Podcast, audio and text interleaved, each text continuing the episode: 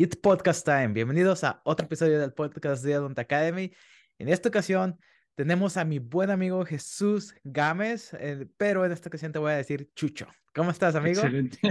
Leo, muchísimas gracias. No, hombre, muy contento nuevamente de estar aquí contigo platicando y ahora hablando de un tema diferente, ¿no? Eh, Amigos, hace poquito lo entrevisté y pues estuvimos hablando de un tema completamente distinto, pero que también es muy relacionado con la vida de un prostodoncista. Estuvimos hablando sobre ITI, sobre la organización de implantes más grande del mundo que tienen presencia pues en muchísimos países y él nos estuvo hablando sobre las ventajas, pero yo sé que él es un experto en adhesión, en bonding, entonces le propuse hablar de este tema y pues aquí lo tenemos como invitado de vuelta. Muchísimas gracias por venir, amigo. Gracias, Leo. La, la, verdad es que los dos temas, tanto implantes como adhesiones, de lo que más hago y de lo que más disfruto hacer en mi clínica y, y obviamente también ahí en la universidad. Así es que pues tocaste dos temas sensibles para mí en cuanto a, a, gustos, así es que pues ahora vamos a darle la vuelta a eso y hablar de adhesión. Entonces dijiste, órale, vamos, acepto el reto. Claro, sí, feliz. Es realmente de la parte en la cual yo más doy pláticas y cursos es más de la adhesión. En implantes eh, lo hago, pero con muchísima más frecuencia para todo el tema de adhesión. Correcto. Muy bien, entonces tú que por gusto propio tú has decidido dedicarle tu tiempo y tu energía y tu expertise, porque pues tú ya sabemos que no hay todólogos, que hay que especializarnos en algunas áreas, um, ya que la tuya es la adhesión, vámonos un poquito históricamente hablando sobre desde qué momento se empezó a utilizar en la odontología, porque como ya lo he discutido en episodios previos y como ya seguramente la gran mayoría de ustedes saben, pues la amalgama era el material dental por excelencia, por todas sus propiedades, por su precio, por lo fácil de hacer. Entonces, cuéntanos un poquito como desde qué momento se empezó a utilizar la adhesión en la odontología hasta convertirse en lo que hoy es, que Básicamente la uh, resina es el tratamiento restaurador por excelencia. Bueno, no por excelencia, por preferencia de, de la gran mayoría de los odontólogos a nivel mundial. Claro, bueno, eh, si hablamos de resinas y adhesión, nos tendríamos que ir más o menos como a los 50, que eh, digamos que el primer referente que tenemos es el que se le llama el padre de la adhesión. No sé si lo recuerdas tú en tus clases, ¿quién es? El doctor Bonocuore. El doctor Bonocuore es el que se le llama el padre de la adhesión. Y obviamente digo, te iba a decir que si te sabías el, la historia, la anécdota de cómo le surge la idea. No, de, a ver, a ver, échatela. De esta parte. Bueno, es una leyenda, no sé si sea cierto, pero entre la gente que le gusta la adhesión, pues siempre lo comenta mucho y esto me acuerdo que lo escuché en la universidad. En este intento por tener un material que se pudiera adherir al diente porque no encontraban cómo, o sea, estaban buscando de qué forma poderse adherir al diente que no fuera por una cuestión mecánica, sino por adhesión. Resulta que ese doctor estaba en un puerto viendo cómo estaban pintando un barco. Entonces se puso a analizar el procedimiento y se dio cuenta que a la superficie del barco le colocaban ácido. El primer. Y en, primero un ácido y después le colocaban el primer y después le colocaban pintura. Entonces él analizó lo que estaba viendo con la superficie del barco y entendió que lo que hacían con el ácido era buscar una superficie rugosa en la superficie. Y después le colocaban este como barniz o primer y sobre este la pintura. Entonces pensó que si esto lo hacía en el esmalte, podría tener el mismo resultado. Y así es como surge la idea de colocar ácido fosfórico en el esmalte. Entonces, el primero que vamos a llamar que utiliza como tal algo que se adhiera al esmalte fue Bonocore colocando ácido fosfórico en el esmalte. Y así es como digamos que surge el primer acercamiento a tener adhesión. Pero pues obviamente ahí solamente estaba hablando de, de esmalte. Bowen después en la siguiente década, en los 60, empezó a también a trabajar eso, pero ya un poco con la dentina, pero lo trataban de hacer de forma química todavía no utilizaban este mecanismo del ácido en la dentina hasta eh, los 70 con Nakabayashi y Fusayama en la Universidad de Tokio, que hacen lo mismo, pero ahora en la dentina. Colocan ácido fosfórico en la dentina, claro, en un porcentaje y en tiempos completamente fuera de la realidad. El primer artículo de Nakabayashi, perdón, de Fusayama menciona que colocan ácido fosfórico al 40% por un minuto. O sea, es, o sea, está quemando la dentina. Pero se dio cuenta que mejoraba la adhesión y en sus conclusiones en ese artículo te dice que los clínicos tienen miedo de grabar la dentina y que por eso les recomienda que se bajen los tiempos. Entonces, ahí es donde empieza esta cuestión de adhesión a la dentina y a partir de ahí que se demostró que colocando el ácido fosfórico en menor cantidad y menor tiempo en la dentina, pues también podías tener adhesión a la dentina. Entonces, digamos que los japoneses que siempre son pioneros en tema de adhesión, lo empiezan a hacer en los 70s y esto digamos que va evolucionando, sin embargo, pues obviamente también las resinas no eran las resinas que tenemos ahora, entonces igual a lo mejor ya podías tener adhesión, pero los materiales dentales no eran así como que los mejores, estaban estos que le llaman compómeros, eh, eh, silicatos también que se utilizaban, pero no es una resina compuesta como la conocemos hoy. Entonces, pues a lo mejor ya podías tener un poco de adhesión, pero la resina no era la correcta.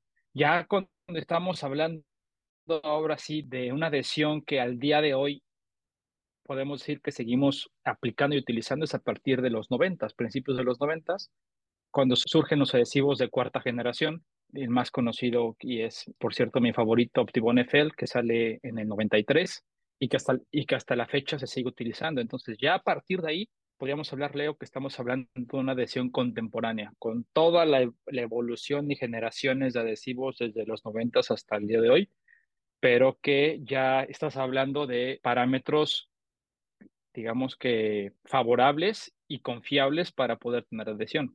Entonces, digamos que los inicios pues vienen de ahí. Claro, estaban peleando con un monstruo que es la amalgama y hasta la fecha, ¿ok? Hasta la fecha, nada más que pues obviamente al ser un material que lleva muchísimos años en la odontología, pues es difícil que tú lo puedas quitar eh, totalmente. Es un proceso y estamos en eso. Ahorita que mencionas los materiales no lo tenía como tan presente y sí tiene sentido, inclusive los materiales ahorita ya están evolucionando, pues como por ejemplo ya tenemos el Agnicroma, que una sola resina que te da, supuestamente te da para todos los shades, todos los colores. Y también ya he escuchado, no sé exactamente cuál, pero de que ya hay materiales flowable, que pues sí, que son inyectables, que supuestamente tienen muy buenas propiedades de flexural strength para ponerlas en, en, posteriores. Todavía no, no las he checado, pero yo creo que esto va a ir evolucionando más y más y más. Vayamos a tener pues todavía materiales de muchísima más calidad. Ahora, hablando sobre bonding, yo he escuchado y, y tú como alguien que imparte este tema y enseña este tema a muchísimas personas, yo he escuchado que el bonding no está tan entendido por la gran mayoría de los dentistas. Sí, a lo mejor sí estamos haciendo un bonding decente porque seguimos los pasos que te dicen, utiliza este material por tantos segundos y luego lávalo así y luego aplica el que sigue. Pero quiero que tú me digas, eh, ¿qué tiene en específico el bonding que lo hace tan difícil o que lo hace que no muchos dentistas te lo entiendan o y te lo manejen a la perfección? Pues mira, Leo, yo creo que, digo, hay muchos factores. Primero, uno de estos es todavía la idea que se tiene de la vieja escuela de utilizar todo esto de bases cavitarias, utilizar ionómeros, utilizar amalgamas, toda esta parte, si tú no estás abierto al cambio, obviamente por más que se te explique, te diga qué, qué es lo que hay que hacer o los pasos que hay que hacer para tener buena adhesión, no lo vas a hacer. ¿Por qué? Porque no estás abierto a otras alternativas. Estás casado con una forma de trabajar, la cual no está mal, pero que obviamente sabemos al día de hoy que utilizar enfoques adhesivos y biomiméticos, pues al diente le benefician. Entonces, digamos que la primera parte es eso, tener la vieja escuela y no querer entrar al cambio. La otra cuestión que creo que es importante es la gente que ya hizo el cambio o los que estamos en su momento en la universidad en formación, nos enseñan una forma de hacer adhesión. El adhesivo que en ese momento, o la generación que en ese momento se estaba utilizando en la universidad es con la que naces, con la que empiezas a hacer tus primeros protocolos adhesivos y obviamente cuando sales de esta etapa formativa, pues ¿qué es lo que vas a hacer? Vas a repetir lo mismo que has estado haciendo. Entonces, si tú te das cuenta que esos protocolos que aprendiste y que estás desarrollando te funcionan, te funcionan porque después te das cuenta que igual no es lo mejor, pues vas a seguirlo haciendo. Y si llega un adhesivo nuevo con otro tipo de protocolo, con a lo mejor más pasos a seguir, pues puede que tú digas, ¿para qué yo voy a hacer tantos pasos si yo con mi protocolo de dos, tres pasos ya con esto lo puedo hacer?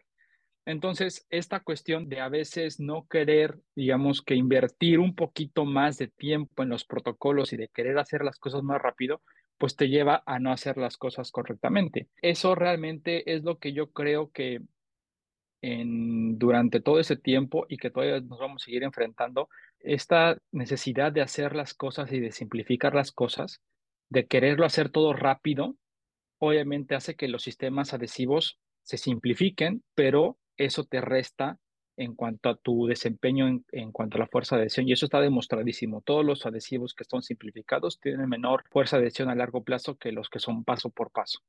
Entonces, yo a veces cuando les menciono en los cursos, en las clases, es que para utilizar ese adhesivo tienes que hacer tantos pasos y contamos y terminan siendo casi 10, 15 pasos y que te dicen, oye, ¿para qué yo voy a tardar tanto si lo puedo hacer? Bueno, ok, lo puedes hacer, pero te estoy diciendo cómo es la forma en la que tú le vas a sacar el mejor provecho a este adhesivo. Entonces, yo creo, Leo, que realmente aquí la cuestión es estar abierto a, como ahorita está muy de moda esa frase de aprender, desaprender y volver a aprender. Y es algo que yo he pasado también por esa parte de, pues obviamente yo aprendí a hacer adhesión con adhesivos de quinta generación, en los cuales era grabado total y un adhesivo que viene primer y bonding en el mismo frasco, mismo bote. Y al día de hoy, mi adhesivo número uno es cuarta generación, es decir, me fui una para atrás. Pasé por esta simplificación de universales y me regresé otra vez a la cuarta, que es la, la que se le llama el gold standard. Entonces, esta cuestión de estar haciendo protocolos digamos que un poco más complejos, termina a mucha gente tomando la decisión de ¿para qué hago tanto si mejor lo puedo hacer más rápido? Pues me voy por lo rápido y ya no hacerlo. Y ahí es cuando vienen los, a veces los problemas con la adhesión, porque te van a decir, oye, ¿para qué yo hago un sistema de tantos pasos si yo con la amalgama lo hago rápido y aparte la amalgama me va a durar más tiempo? Y aparte es más barata. Y es más barata y, te, y te pones a, si eres objetivo, honestamente, la amalgama sí te va a durar muchísimos años. Eso, o sea, eso es una realidad, nada más que a costa del diente. Entonces, ¿qué prefieres? ¿Que yo te esté cambiando cada 5, 8, 10 años una resina? A que un material, que en este caso la amalgama, te dure 30 años, pero el siguiente tratamiento ya sea una endodoncia o el siguiente tratamiento sea una extracción porque está fracturado el diente. Entonces, es como una cuestión de enfoques, de qué lado lo quieres ver para ver si te vas por un lado o por el otro. Es como, escoge tu veneno. Exactamente, o sea, ¿qué prefieres? Y también eso es importante que el paciente lo sepa, porque te va a decir, oye, esas amalgamas llevo desde adolescente con ellas y hasta apenas sí, pero mira, ya tienes líneas de fractura, ya tienes todo esto, el diente te está pidiendo que se la cambies porque ya no soporta tener la amalgama ahí. Hay que, hay que colocar algo que sea un poquito más suave para que el diente pueda seguir ahí que es lo que muchas veces pasa, no se cambia, se sigue ahí y después ya te encuentras con fractura de coronaria o de algún fragmento una cúspide, entonces ya tienes que hacer tratamientos mucho más grandes. Correcto. Muy bien. Entonces, ¿qué te parece si nos cuentas un poquito? Ahorita ya comentaste las generaciones de bonding. Esa va a ser una pregunta para más adelante, pero ahorita cuéntanos un poquito qué papel tan grande juega el ácido grabador? Ya contaste por ahí que básicamente la adhesión se empezó con alguien observando que le ponían ácido a un bote. Entonces, en cuanto a la ontología y en cuanto a la dentina y al esmalte, ¿cuál es el papel que juega el ácido? El ácido eh, grabador juega un papel fundamental, como lo mencioné, sobre todo en el esmalte, porque primero hay que saber para qué colocamos un ácido fosfórico o un acondicionamiento ácido en el diente. Lo que estamos buscando es desmineralizar, es decir, eliminar eh, la parte inorgánica de los tejidos. En este caso, si estamos hablando del diente, estamos hablando de calcio. Yo lo que voy a hacer es eliminar estos minerales con el ácido fosfórico y de esta forma yo lo que consigo es tener una superficie rugosa. ¿Por qué? Porque estoy desmineralizando, quitando minerales y entonces la superficie queda con micro rugosidades o microporosidades, de las cuales mi adhesivo se va a anclar a estas rugosidades. ¿ok? Es, digamos que lo que se le llama una micro retención. Entonces, en estas rugosidades van a entrar los adhesivos mediante los solventes, que es lo que ayuda a poder penetrar esas superficies rugosas y de esta forma poder tener una micro retención. Y se forman los tags, ¿no? Como así. Los tags, esos se forman más en la dentina, porque ahí tenemos los túbulos centenarios. Entonces, en el esmalte, digamos que es para que la superficie del esmalte esté rugosa. como tal no vas a tener unos tags tan marcados. Donde vas a tener tags muy bien marcados y que se ven al, al microscopio es en la dentina. ¿Por qué? Porque en la dentina, además de que obviamente causa esta superficie rugosa, lo que va a hacer es, al nosotros hacer una cavidad, que es lo que pasa con los túbulos dentarios, se taponean del smear layer, el nodillo dentinario. Entonces, al colocar ácido fosfórico, ¿qué es lo que hacemos? Destapamos. Los, los limpia, aumenta de diámetro, ¿para qué? Para que el adhesivo pueda penetrar a través del conducto y entonces se formen los resin tags que al fin y al cabo, ¿qué es lo que estás haciendo? Hacer micro retención. Estás colocando, digamos que tu adhesivo, que este adhesivo se va a polimerizar, entonces crea una traba mecánica en los túbulos ordinarios. Es por eso en las investigaciones que se hacen de adhesión en el momento, es decir, que yo ahorita hago adhesión y luego luego pruebo la fuerza de adhesión, el esmalte tiene menos adhesión que la dentina en el momento y, y eso a veces causa un poco de ruido porque todos sabemos que tienes mejor adhesión en el esmalte que la dentina. Aquí el problema es que el esmalte es mucho más estable. La adhesión que tienes hoy se queda estable durante mucho tiempo. Y en la dentina, la adhesión que tienes hoy, conforme pasa el tiempo, empieza a bajar. Exacto. Entonces, empieza alto, bueno, alto, si lo haces bien, y va a ir decrementando durante el paso del tiempo. Lo que pasa en el esmalte es al revés, más bien se queda, no al revés, sino se queda estable, no baja. Exactamente. Entonces, ¿por qué sucede esto? Porque al principio, pues obviamente tienes unos tags que están súper generando microretención, pero por la degradación de la capa híbrida, por todos los componentes que tiene en la dentina, pues obviamente esta lesión se va perdiendo. Ok. Oye, entonces ahorita ya lo mencionaste sobre la diferencia entre la adhesión en esmalte y en dentina. Cuéntanos un poquito sobre el grabado selectivo contra el grabado total. Bueno, aquí digamos que ya sabemos que la función del ácido fosfórico es justamente esto, tener micro retención, tener micromecánica. Ahora, siempre ha sido un tema importante y de debate entre doctores, en redes sociales, eh, científicos, todo, del miedo que hay de colocar ácido fosfórico en la dentina.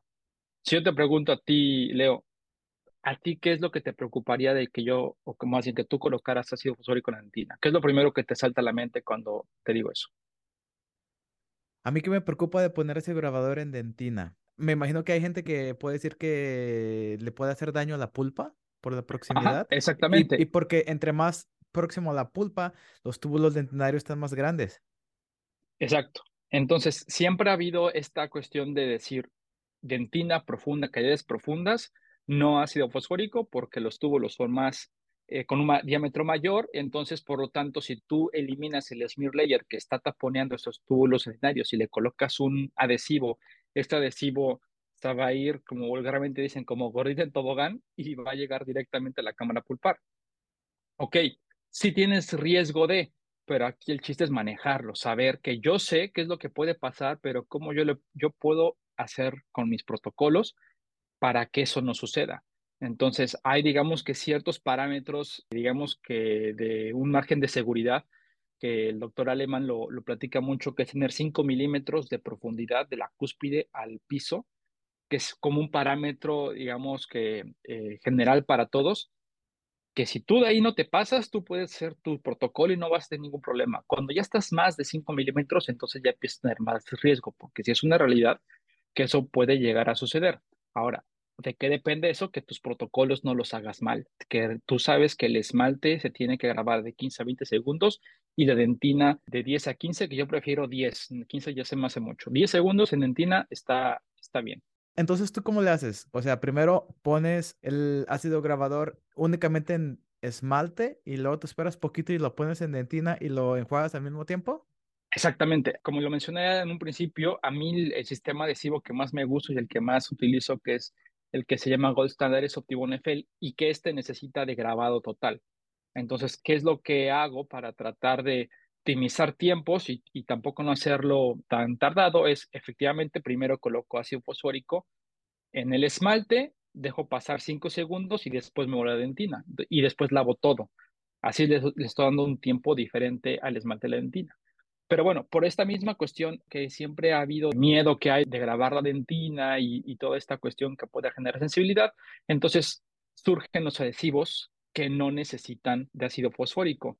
En este caso son los adhesivos de sexta generación, en el cual su primer va a grabar, es ácido, tiene un monómero funcional, ya sea 10-MDP o GPDM, que van a grabar a la dentina.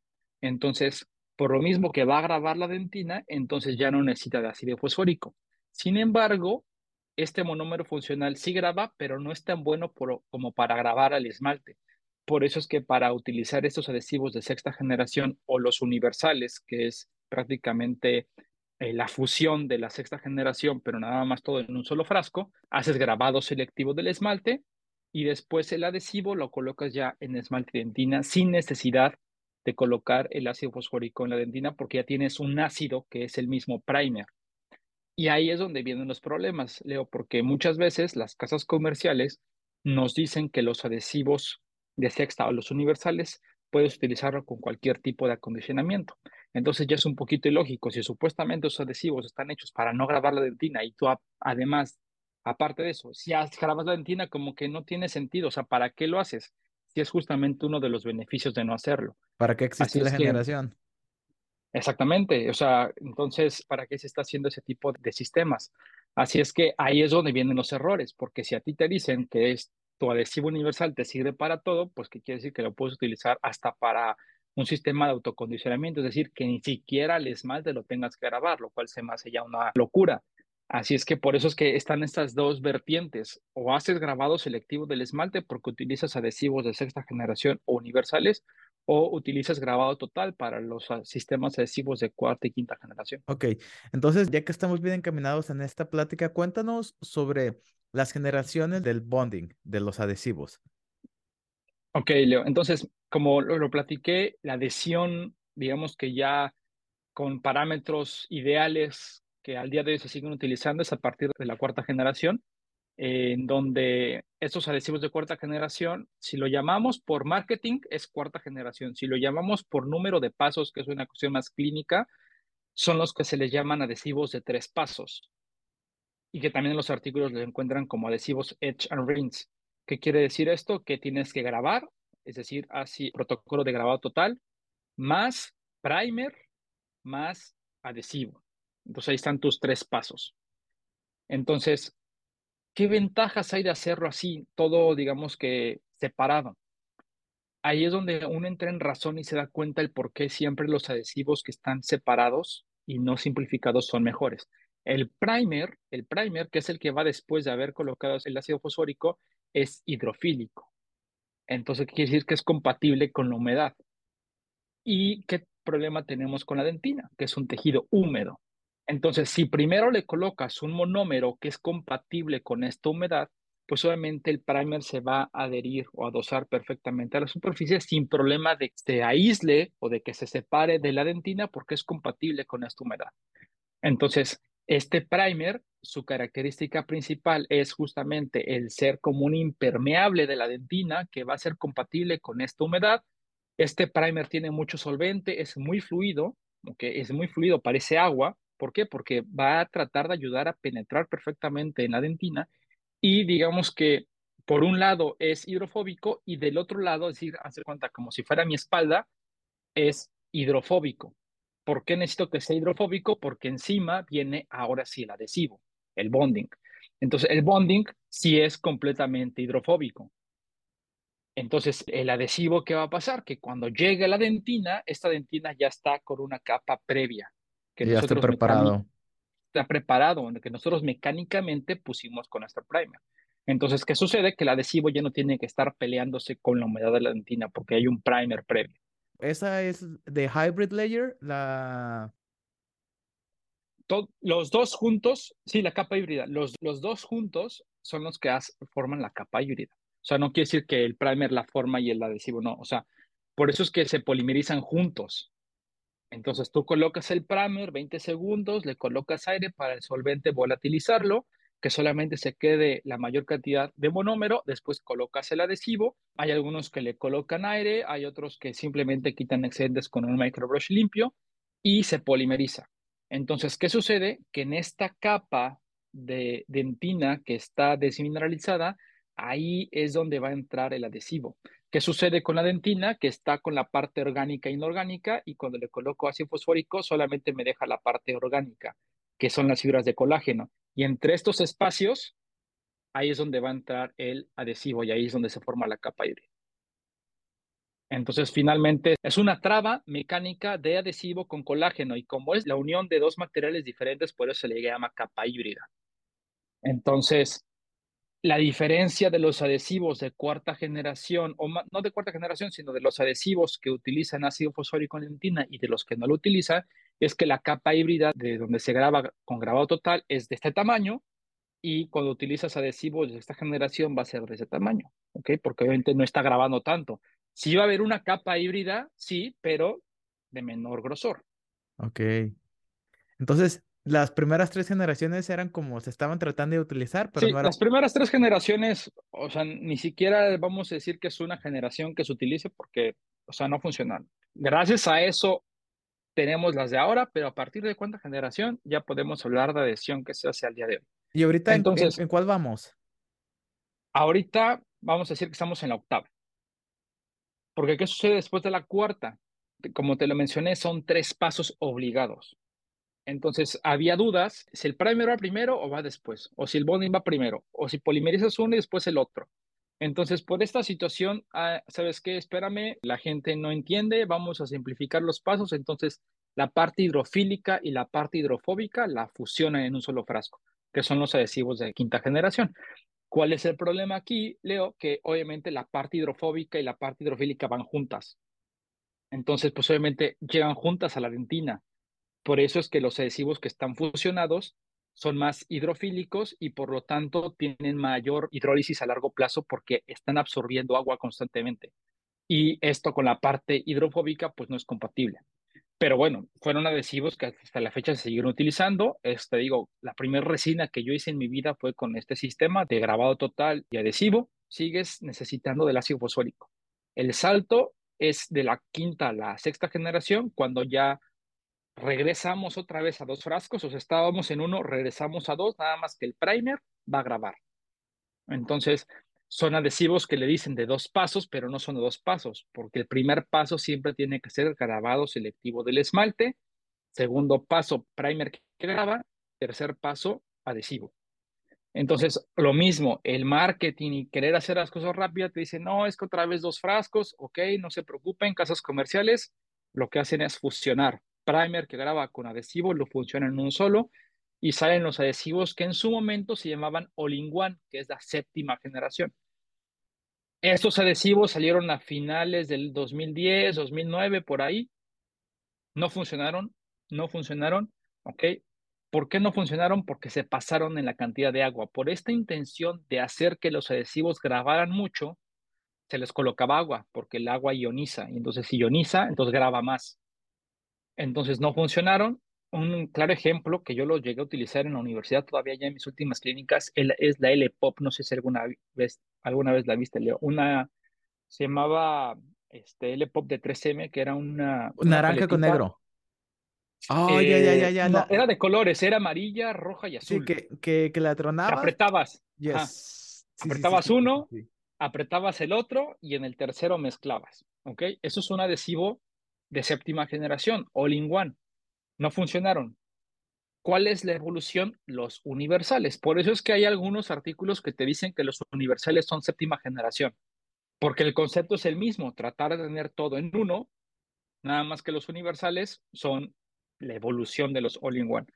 Entonces se dieron cuenta de los problemas que hubo, los mejoraron, y lo que yo creo que ha sido un gran error, eh, Leo, de, pues sí, de las casas comerciales es que tratan de hacer que un solo bote, es decir, un adhesivo universal, haga todo. Y ahí es donde empezamos con problemas. ¿Por qué? Porque hay casas comerciales que ya le ponen hasta silano al adhesivo universal. Entonces, el silano tiene que estar puro para que funcione realmente para una restauración indirecta, no mezclado con todos los componentes, con agua, con solventes, con todo lo que lleva un adhesivo. Entonces, ¿qué es lo que sucede? Pues que abusamos o abusan de estos adhesivos y por lo tanto los factores de fuerza de adhesión, utilizándolos así con métodos simplificados, pues no terminan dando el mejor resultado. Y que para que den buenos resultados o mejores, pues ya le tienes que hacer más pasos. Entonces ya esta idea de que son adhesivos de un solo paso, pues termina siendo de cinco o de seis pasos porque no, no tienen las características ideales y tú los tienes que mejorar agregándole más protocolos o más procedimientos. Entonces, en bonding o en adición dental, la frase menos es más no aplica definitivamente. No, no, no. De hecho, yo tengo una plática que así le llamé, menos es más en adhesión y lo pongo en signos de interrogación, porque realmente es al revés. Entre más, más, más adhesión vas a tener. ¿Por qué? Entre porque más haces es más, más. pasos. Más es más, exactamente. Correcto. Es una realidad, pero que pues desgraciadamente en muchos sistemas, tanto de clínicas como de universidades, pues no se puede cambiar. Porque, por ejemplo, si tú estás en una universidad y la universidad solamente da universal porque todas las, casas, las universidades tienen universales porque es lo que las casas comerciales le dan, pues obviamente tú aprendes a utilizar universales como pues te dicen que se hace. Y realmente utilizar un adhesivo como te lo dicen, que tienes que hacer que era más grave si pongas el adhesivo, pues no estás haciendo la mejor adhesión, porque esa adhesión al momento te va a funcionar, pero tú no sabes en dos o tres años qué va a pasar con esa adhesión. Ahí es donde viene el concepto, no sé si lo has escuchado, este Leo, de resin coating. El resin coating finalmente es una capa extra que se coloca a los adhesivos, sobre todo los universales, para tratar de compensar lo que no tienen. Entonces, ¿qué es lo que sucede? Pues que obviamente tienes que agregarle un paso más. Ya este beneficio que muchos le, le, encontraban al universal para que sea más rápido, pues realmente te das cuenta que no, que le vas a tener que invertir unos cuantos segundos para hacerle más pasos. Ok. Entonces ahora vamos a hacer un cambio un poquito drástico de tema sobre, siguiendo hablando sobre adhesión, pero un poquito, pues un 380. Vamos a hablar un poquito sobre la, el dique de 180, de ¿no? De 180. Dije 380. 380. No, dije, no, no, no.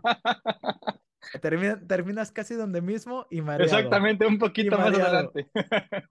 No, no, no. Vamos haciendo uno de, de 180, 180, perdón. Me acuerdo el año pasado, a mí me tocó ir a la conferencia del American Academy of Cosmetic Dentistry en Orlando y los speakers principales de esa ceremonia fue Miguel Ortiz, el prostodoncista argentino, y fue Murillo Carvalho. Entonces, otro prostodoncista también, pero brasileño. Yo recuerdo que estaba Miguel Ortiz hablando en el escenario y él dijo que él se puso a buscar todos los artículos habidos y por haber y que no encontró ninguno que ese día dijera que el dique de hule hacía que las restauraciones fueran a durar más tiempo en boca. Entonces hay mucha creencia de que, o, sea, los dentistas adhesivos que se respetan pues me imagino que utilizan mucho el dique de hule, pero también están los que ah, utilizan el dispositivo que te da succión de todo el cuadrante y que te quita la lengua. Y a mí me ha tocado trabajar con ellos y en realidad si estás trabajando en un ambiente muy limpio, no es eh, aislado total, pero definitivamente no hay absolutamente nada de saliva. A lo mejor sí hay como un poquito del aliento del paciente, que eso no se puede quitar, pero se trabaja muy limpio. Y también tienes aquellos que utilizan eh, la vieja confiable o ni tan confiable, pero los cotton rolls, los algodones. Entonces, cuéntanos, ¿qué tipo de papel tan importante juega el tipo de aislamiento que tú estás utilizando para hacer tu protocolo de, de adhesión? Pues mira, Leo, la verdad es que sí, sí es un tema controversial. Eh, obviamente, la vieja escuela pues no usaba el dique, ¿okay? Entonces, pues si la vieja escuela no usaba el dique y toda la vida han usado esa odontología, es muy difícil que vayan a cambiar y que vayan a utilizar el dique y me queda y me queda clarísimo que no lo van a hacer. O sea, mi papá es dentista y mi papá en la vida ha puesto un dique de hule, pero te estoy hablando que mi papá estudió hace 40 años odontología, o sea, no lo voy a cambiar nunca por más que yo le diga todo lo que los beneficios que hay. Sin embargo, de generaciones, por ejemplo, como la mía, a lo mejor un poco anteriores de los 90, 2000, pues crecimos desde un inicio aislando y nos enseñan que obviamente es la mejor forma que tú tienes para cuidar tanto los tejidos, tu propio paciente, como para también ayudar en, en los protocolos. Y sobre todo los protocolos adhesivos. Obviamente va a ser muy difícil, Leo, que haya un estudio que te compare exactamente lo mismo con aislamiento y sin aislamiento porque es imposible que un paciente tenga exactamente la misma cavidad de un lado y del otro y que en un lado le colocas aislamiento absoluto, en el otro relativo y ver cuánto dura. Lo tendrías que hacer eso con todos los pacientes y con una muestra muy grande como para realmente, digamos que, darte cuenta en un estudio real de qué, qué pasa. Es imposible, eso nunca va a suceder.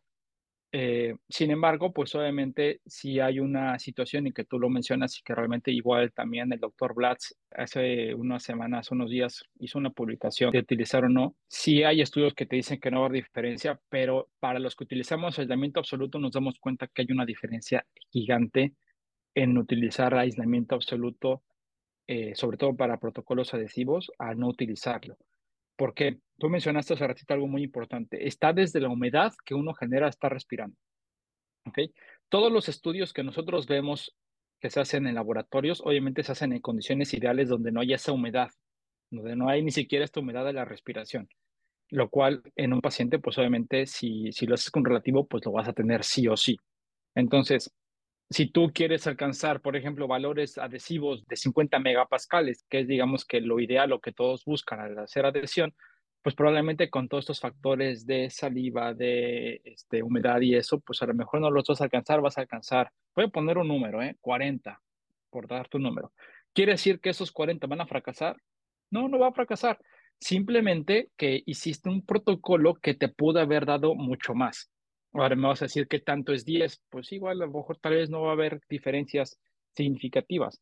Lo único que sí puede estar completamente seguro es que si tú hiciste el protocolo con el elemento absoluto, sabes perfectamente que no hubo, pero ni cerca, saliva o sangre en tu procedimiento. Y sobre todo en protocolos ya un poquito más complejos como el utilizar fibras, eh, utilizar todo este protocolo biomimético, que hay que hacer muchos pasos, que tienes que dejar que la capa híbrida madure durante cinco minutos. Imagínate estar cinco minutos esperando que esa capa híbrida madure con aislamiento relativo.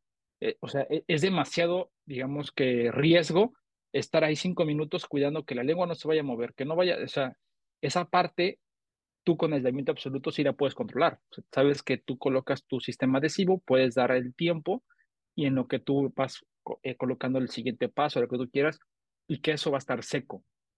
Entonces, a mí en lo personal me da muchísimo más tranquilidad el utilizar aislamiento absoluto y cada vez lo utilizo en más cosas. Antes nada más lo hacía para protocolos adhesivos de reconstrucción, resinas, etcétera, pero para el tema o para el paso ya de la cementación de la restauración indirecta, lo seguía haciendo de forma convencional con aislamiento relativo al día de hoy, eh, Leo, te puedo decir que prácticamente ya lo hago todo. O sea, tanto la cuestión de reconstrucción como ya el proceso de cementación, lo hago todo con aislamiento absoluto y obviamente yo me doy cuenta de muchísimas cosas que con aislamiento relativo yo no me hubiera dado cuenta. O sea, te puedes dar cuenta de situaciones que tú te pones a pensar, ¿qué pasa si yo no hubiera utilizado absoluto? Esto no lo hubiera podido realizar. Esta situación me hubiera sucedido.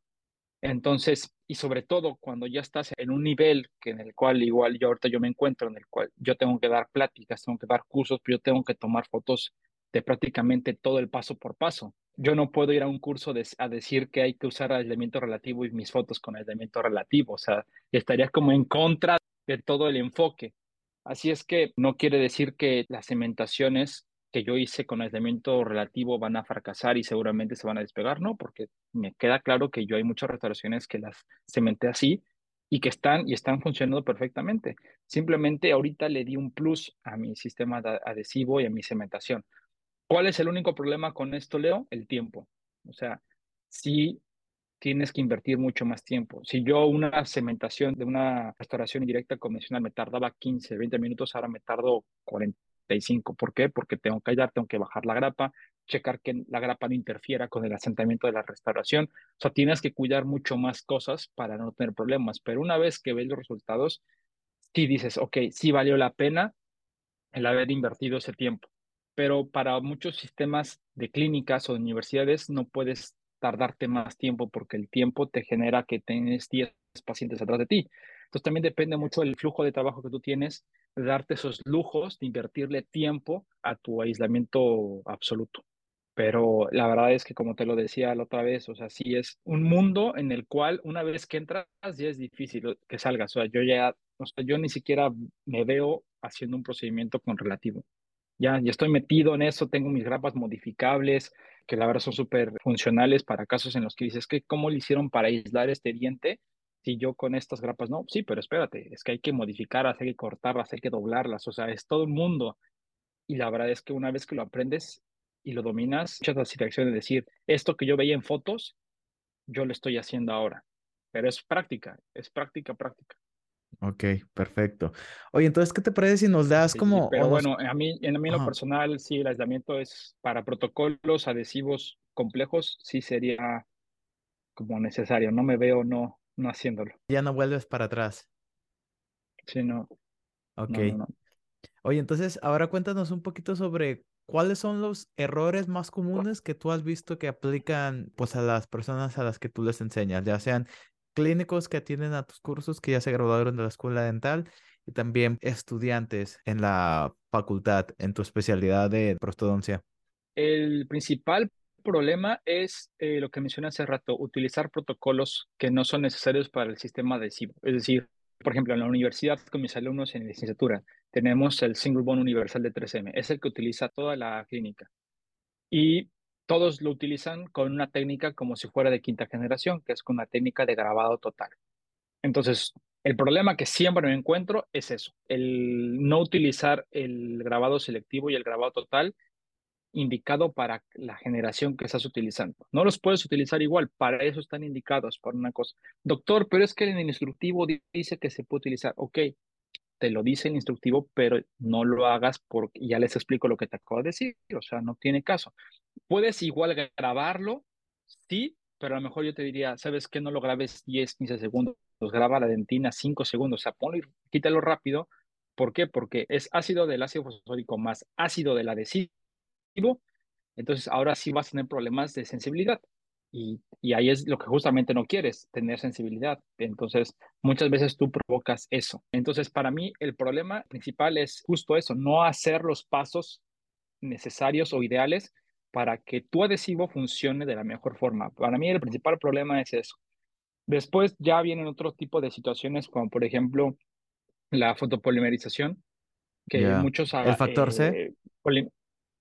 Eh, bueno, factor de configuración, que, que ese sería, sería otro tema que ya va más con la resina, pero desde antes de colocar la resina es con el tiempo. Yo siempre cuando reviso mis planes de tratamiento de mis alumnos, todos me ponen 20 segundos, 20 segundos, 20 segundos. 20 segundos es poquito. O sea, 20 segundos yo considero que sería un protocolo muy demasiado simplificado. ¿okay? Porque el problema del sistema de adhesivo y de resina es que tú puedes hacer todos los pasos correctamente, pero si no le das correcto tiempo a que eso polimerice, de nada sirve todo lo que hace. El factor de conversión de por sí nunca es al 100%, así le pongas todo el día luz, nunca va a ser al 100%. Y si todavía, si ya sabemos que nunca es del 100%, que siempre se queda como al 50-60, le, le quitas tiempo, o en lugar de hacerlo pegada a la superficie, lo haces acá arriba, entonces la luz ya no va a llegar. En cajas proximales, distales, mesiales, la luz no va a llegar. Tú piensas que está polimerizado, pero seguramente parte del adhesivo no se polimerizó y un adhesivo, Leo, que no está polimerizado, es un adhesivo que se quedó ácido. Los adhesivos, conforme se van polimerizando, van subiendo su pH. Pero si el adhesivo no se polimerizó, se quedó ácido. Entonces ahí vienen muchas preguntas que a mí me hacen. Bueno, es que, ¿qué es lo que causa la sensibilidad? La sensibilidad la causan muchísimos factores. No te puedo decir, es que por culpa de este. Simplemente puede ser la suma de varios errores que terminen dando como resultado sensibilidad. Y uno de estos errores los acabo de mencionar, el utilizar un sistema adhesivo que no es con el protocolo de acondicionamiento ideal, el otro es no polimerizar bien porque el adhesivo no se te va a polimerizar correctamente y se queda eh, ácido y muchos otros factores como contaminación de saliva, de sangre, etcétera, que te pueden generar ese tipo de problemas. Claro. Oye, entonces, ¿qué tips o qué consejos le darías a alguien que puedo utilizar desde, literal, desde después de que se acabe este podcast, para que ellos, pues de alguna manera, estén utilizando un mejor protocolo de adhesión o sepan un poquito más de bonding? Mira, así rapidísimo como un resumen. Primero, saber qué adhesivo estoy utilizando, ¿ok? Sé que adhesivo es cuarta, quinta, sexta universal, ok. Cuarta quinta generación es con grabado total. Sexta universales es grabado selectivo del esmalte. Ya con eso ya tengo, ya, ya estoy del otro lado con esta parte. Segundo punto, los adhesivos universales como tal son adhesivos muy delgaditos, ¿ok? Con una capa muy, muy delgada de micrones, de 7, 10 micrones máximo. Por lo tanto, no es suficiente para proteger la capa híbrida. ¿Qué es lo que, que se les hace a ese tipo de adhesivos? Colocarles un resin coating, que es un liner de resina fluida para proteger, tener una capa hidrófoba para proteger esta capa híbrida. Entonces, para este tipo de sistemas que son simplificados, lo ideal sería colocarles su resin coating. Cuarta generación, que es Activo Nefel, no lo necesita porque su adhesivo tiene mucha carga. Ya el adhesivo es muy fuerte desde un principio entonces no lo necesita. Entonces, entendiendo eso, que yo tengo que colocarle un resin coating, voy a ayudar a mi adhesión a que sea mejor a largo plazo. Eh, otro punto, como te lo mencioné, polimerizar 40 segundos por lo menos cada vez que yo coloco mi adhesivo o un incremento. Y hay algunas ocasiones, Leo, que por ejemplo en cajas proximales que a mí se me hace, digamos que la parte más complicada, yo le pongo hasta 20 segundos más. 20 segundos por vestibular, 20 segundos por oclusal, 20 segundos por igual, para que la luz por todos lados esté llegando a la superficie. Oye, y ahí también tiene que jugar un papel, pues la calidad de las luz de fotopolimerización, ¿verdad? Porque me imagino que las chinitas son muy populares, que no se compara nada con las Valo y baratas. Ya. Sí. Eh, Mira, Leo, la verdad es que esa parte, eh, pues obviamente voy a decir, no, hay que comprarse lámparas de marca y porque esas estás completamente seguro que funcionan. Y sí, sí es una realidad. O sea, no es lo mismo que te compres eh, una lámpara que es de una casa comercial como Ultra D, 3M y que son, digamos, que las más comunes, a que te compres una marca bolita, no sé. O sea, no, tú no sabes si, realmente funcione, si eso te va a durar, no sabes, es un riesgo. Ahora, no te podría decir que las chinas no polimerizan porque pues obviamente habría que tener un radiómetro para ver si, por, si, si tiene la suficiente potencia y habría que probarlas.